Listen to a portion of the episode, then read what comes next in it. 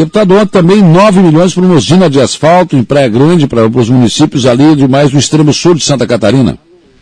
Olha, é uma outra conquista e é a boa notícia do dia, né? É. Ontem assinamos o convênio aqui com o governador Moisés e com o secretário Tiago Vieira da Infraestrutura, para que os municípios ali de Passo de Torre, São João do Sul, Santa Rosa do Sul e Praia Grande, que formam o consórcio Mampituba, é, recebessem recursos na, na ordem de, de 9 milhões de reais aproximadamente, para a compra de todos os equipamentos de uma usina de asfalto, né, que terá a capacidade aí de 80 toneladas por hora. É, ela tem condições de atender todos os municípios e, e, com isso todos os equipamentos necessários da usina, a colocação do asfalto, a toda máquina, equipamento, caçamba, carregadeira, tudo está incluído nesse projeto e foi uma grande conquista, né, para poder melhorar a qualidade de vida das pessoas. Nós vamos poder fazer asfalto nessa região 40% mais barato, Saulo, e levar, livrar as pessoas da poeira, diminuir a lama.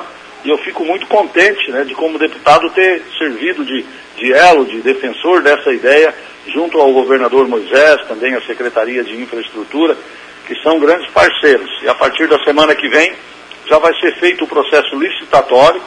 O, o prefeito Fanica de Praia Grande é o presidente do consórcio mas eles têm uma união muito bacana ali na comarca dos quatro prefeitos que trabalham integrados, um trocando experiência com o outro, e isso facilitou em muito né, os encaminhamentos e as tratativas junto ao governo do Estado.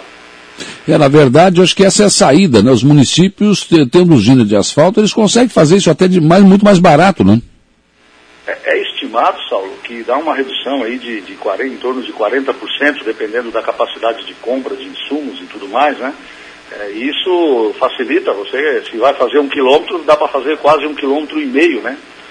E, e, eles vão ter todo o controle da situação. Então eu acho que, que é, é um passo grande, é uma necessidade. A gente hoje precisa com que as pessoas tenham mais qualidade, né? Quando eu vejo um projeto desse, de 9 milhões de reais, na outra ponta, eu, eu ontem ainda comentei com os prefeitos que o que nós estamos fazendo é criar condições para melhorar a vida das pessoas que moram nos bairros, que moram nas comunidades do interior também, que merece, né, ter uma estrada de qualidade. E, eu fico muito contente, até pela minha formação de engenheiro agrônomo, é, eu sei que para a gente poder manter o jovem lá no interior, nós temos que manter uma infraestrutura adequada. E pavimentação é, é muito importante nesse sentido além da, da área de, de, telecomunicações também. Então, eu quero parabenizar, Saulo, aqui os prefeitos né, pela união, é, agradecer ao, ao, governo, ao governador, e por ter é, adotado essa ideia, por ter se, é,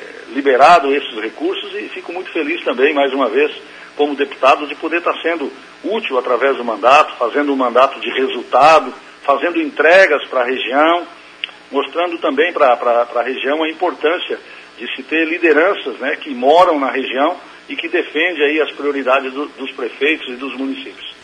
Olha, deputado, muito obrigado pela sua intervenção nesses dois casos aí. Acho que é importante isso, né? E reforça aquela, aquela máxima de que a região precisa ter representantes, né? Se não tiver, a gente não consegue absolutamente nada, né? E o senhor tem usado muito bem esse seu espaço como líder do governo na Assembleia para buscar a solução para alguns problemas da nossa região aqui. Muito obrigado, viu, deputado? Um abraço.